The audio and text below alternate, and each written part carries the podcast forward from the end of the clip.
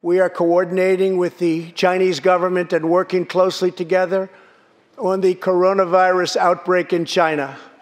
My administration will take all necessary steps to safeguard our citizens from this threat. Now, the virus that we're talking about having to do, you know, a lot of people think that goes away in April with the heat. Because of all we've done, the risk to the American people remains very low. People die from the flu, and this is very unusual. And it is a little bit different, but in some ways it's easier, and in some ways it's a little bit tougher.